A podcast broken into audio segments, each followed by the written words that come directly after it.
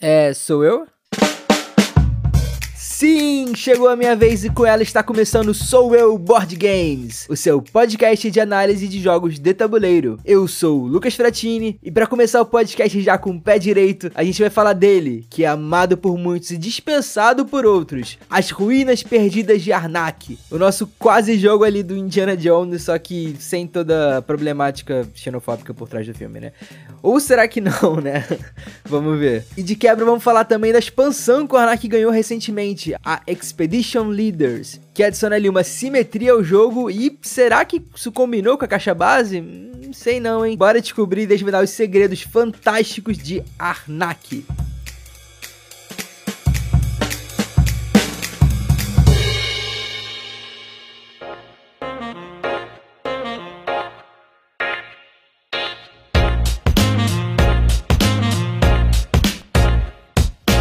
As Ruínas Perdidas de Arnak é um jogo do casal de designers Elven e Min, que saiu aqui no Brasil pela Devir lá em 2021, de complexidade 2.88 de 5 no BGG. E com partidas ali por volta de duas horas, duas horas e meia, pela minha experiência, depende do quão familiarizados os jogadores estão com o jogo, né? E segundo a Ludopédia, Arnak tem como principais mecânicas a alocação de trabalhadores, construção de baralho, e eu adicionaria também ali uma gestão de mão e gestão de recursos, né? Evidentemente, já que grande parte das decisões do jogo tá em como jogar as cartas, em qual função usar elas e onde gastar os recursos também, né? E o jogo propõe que você e seus colegas explorem essa ilha misteriosa de Arnak, mas não no sentido colonizador, explorador, assim, que a gente tá um pouco acostumado, né? Mas sim no sentido de desbravar os seus segredos, avançar nas trilhas de pontuação e vencer os monstros da ilha. No final das contas, ganha quem faz mais pontos. E para coletar esses pontos, a cada turno o jogador pode fazer uma ação principal e quantas secundárias ele desejar. E essas ações secundárias, elas estão marcadas com um ícone de um raiozinho, sendo as ações principais comprar um item ou um artefato que vão ali fortalecer o seu baralho, porque afinal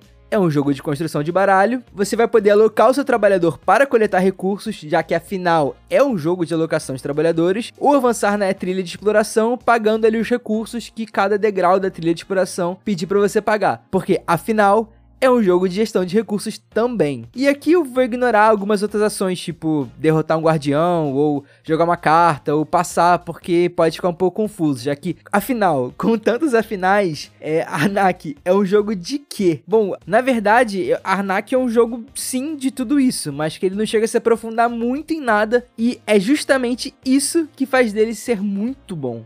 Eu sei que pode parecer um pouco confuso, mas vamos lá, vem comigo. Ó, diferente de outros jogos que tem ali o foco em extrair o máximo de uma mecânica só, como por exemplo, a alocação de trabalhadores em alguns jogos do Champ Phillips, tipo Invasores de City, que inclusive eu gosto muito, e ali esgarça muito bem essa mecânica até onde ele consegue. A alocação de trabalhadores em Arnak, ela é super curta, assim. É, são 12 exploradores e você pode decidir entre alocar eles nos recursos iniciais ali da ilha, ou de bravar um novo espaço inédito do tabuleiro protegido por um guardião é, e além disso, a alocação não é só pura e simples, você ainda tem que alinhar os ícones dos espaços que você deseja alocar com as cartas na sua mão, pagando o que seria uma espécie de custo de viagem correspondente, né? Ou seja, uma das principais mecânicas do jogo, a alocação de trabalhadores, né? Na verdade, ela tá ligada diretamente à sua gestão de mão e do seu baralho. E é claro que você até tem uma ou outra saída para não ficar tão preso assim à sua mão e ao seu baralho, como por exemplo, você pode ter o poder de uma carta de artefato que faz com que você possa sei lá, retirar um trabalhador do tabuleiro e colocar em outro lugar. Ou você pode ainda contratar um piloto, que é você paga duas moedas para gerar um ícone de avião, que justamente é o ícone que está na carta que você teria que gastar para poder alocar o seu trabalhador. Mas no jogo propriamente dito, a locação ela é seca e codependente nas cartas. E o avançado da narrativa do jogo, que é justamente essa exploração, esse desbravar da ilha de Arnak com novos locais para você alocar, novos guardiões que vão surgindo, ela é, infelizmente, muito dependente dessa alocação de trabalhadores, pois se os jogadores forem bem conservadores quiserem ficar ali só nos espaços iniciais, a narrativa do jogo pode ficar ali um pouco limitada e repetitiva, né? Então a minha primeira dica para quem vai jogar Arnak é, cara, vai lá, se arrisca, porque geralmente vale a pena. Vai desbravar ali, sai desses espaços iniciais, porque vai vir coisa muito legal. Já a construção de baralho, o famoso deck building, né? Acontece em Arnak no mercado aberto, que é onde você paga os recursos pelas cartas de itens ou artefatos que vão ali ajudar a deixar o seu baralho mais forte pelas rodadas. Um clássico deck building, né? Mas o que é legal aqui no Arnak é que existe uma manipulação clara do jogo sobre qual estratégia de seguir nesse mercado aberto. E que eu acho ótimo, porque não dá nenhuma margem de confusão para primeira pessoa ali que tá jogando e tentando entender se é melhor tentar comprar um item ou um artefato no começo do jogo. Porque no começo do jogo você tem mais itens do que artefatos no mercado aberto. Por quê?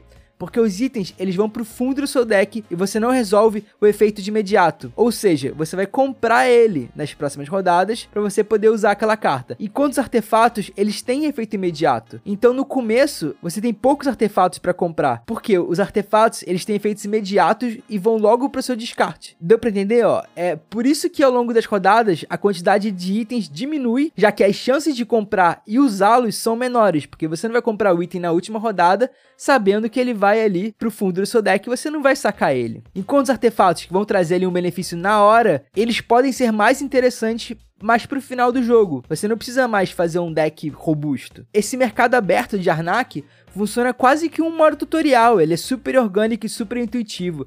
E isso é muito legal, né? O jogo pensar como que ele vai fazer para extrair de forma simples e concisa o máximo dessa mecânica do mercado aberto com o deck building. Já a trilha de exploração, que é a terceira e a última ação principal básica que eu vou comentar aqui, é a que dá mais pontos no jogo. E atenção, ó, ao mesmo tempo a que gasta mais recursos. E ainda te dá na sorte algum bônus caso você seja o primeiro a chegar naquele degrau na trilha de exploração. E é aí que entra a gestão de recursos que é muito interessante de Arnak, porque você sempre dá, mas também pega um pouco de volta. Por exemplo, para você subir no espaço da trilha de pontuação, você precisa pagar ali um rubi e uma flecha. Você paga o rubi e uma flecha, você avança um espaço na trilha de pontuação e aí você vira a pecinha, porque você foi o primeiro a chegar ali, e você ganha uma tabuleta. Com essa tabuleta que você ganhou, você vai poder gastar para poder usar aquele artefato da sua mão. E é esse o segredo do Arnak, e é o que faz justamente ele ser um excelente jogo. A sua sinergia funciona super bem entre todas as mecânicas. E reparou como está tudo muito bem conectado? É o trabalhador que você aloca para ganhar um recurso. Esse recurso você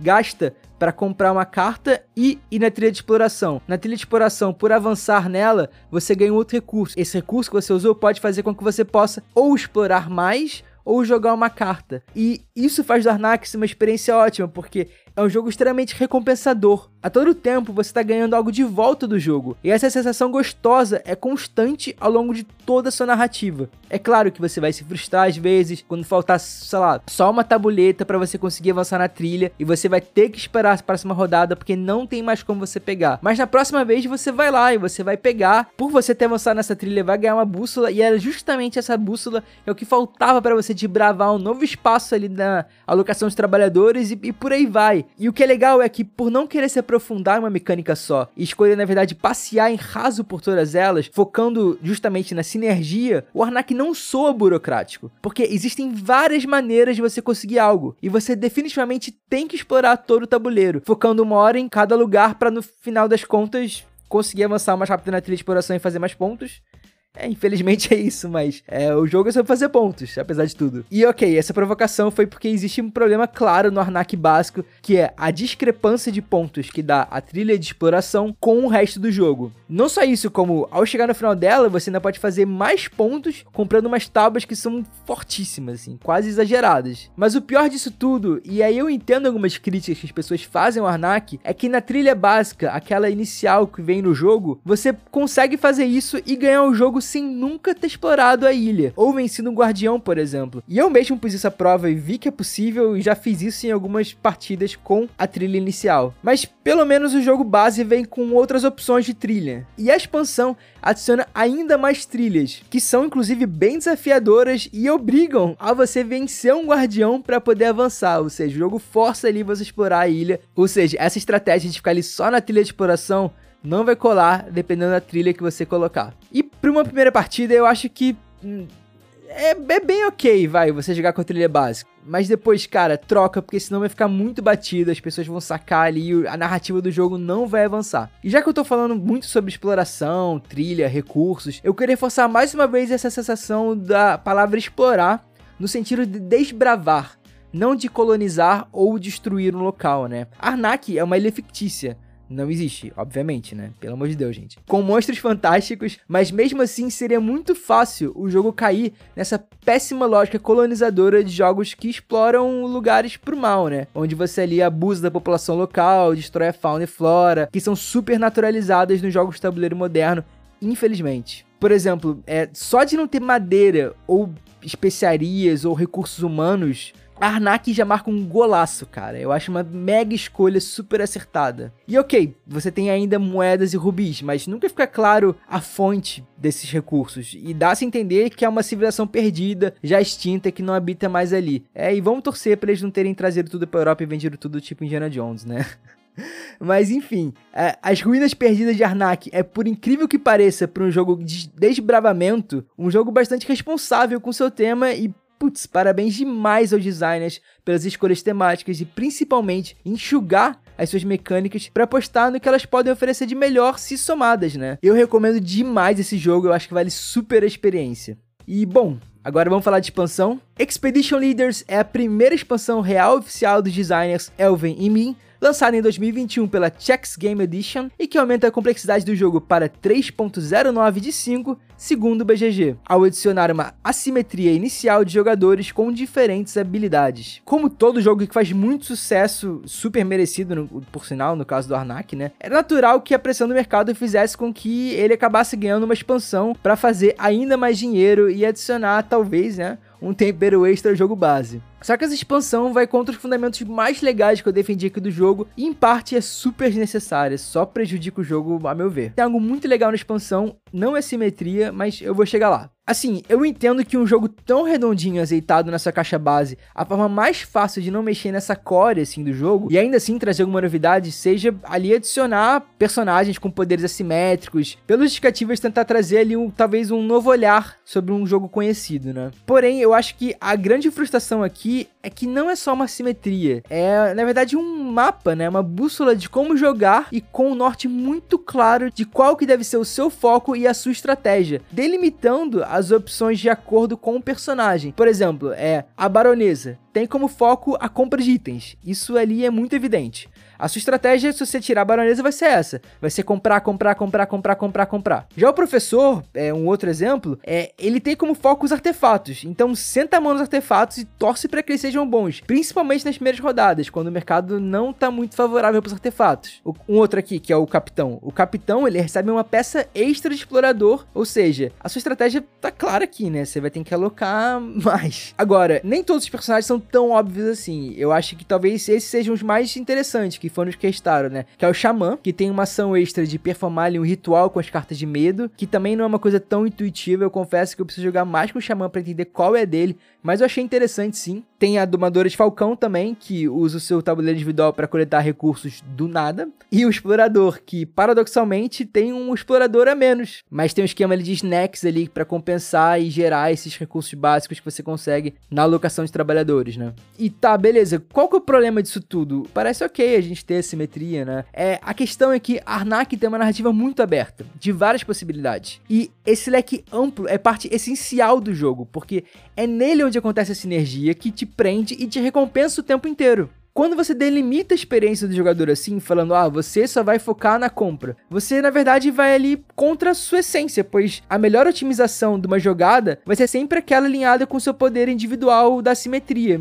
Deu pra entender? Pode ser até que, tá, você vai lá, chuta o balde e resolve jogar sem os seus poderes, mas grande parte deles vem com um contraponto, como, sei lá, cartas de medo extra, ou um explorador a menos, como eu citei. Então, no final das contas, a estratégia anterior já dada pro seu personagem acaba pesando muito na hora de jogar. E o que eu acho mais curioso desse tipo de expansão é que ela geralmente surge como uma justificativa ali para dar mais rejogabilidade, né? Dar justamente esse novo olhar ao jogo. Quando no caso aqui do Arnak, depois de experimentar ali alguns personagens, as pessoas geralmente já têm os seus favoritos e só querem repeti-los, né? É, é engraçado esse conceito, né? Você coloca vários personagens, tipo, ah, vamos tentar vários. Só que você acha um ali que você se dá bem, que você, enfim, tem ali uma conexão e acaba repetindo eles. Então, sei lá, eu acho acho, acho engraçado às vezes esse conceito. Além do mais, o Arnak por si só já é um jogo cheio de rejogabilidade, né? Cada trilha de obstáculo diferente, além da ordem de jogadores, cartas de mercado e os tipos de encontro que vão acontecer quando ali você explorar a ilha, é, são novas curvas e novas possibilidades para sua narrativa. E aqui a gente chega num ponto que eu acho legal da expansão.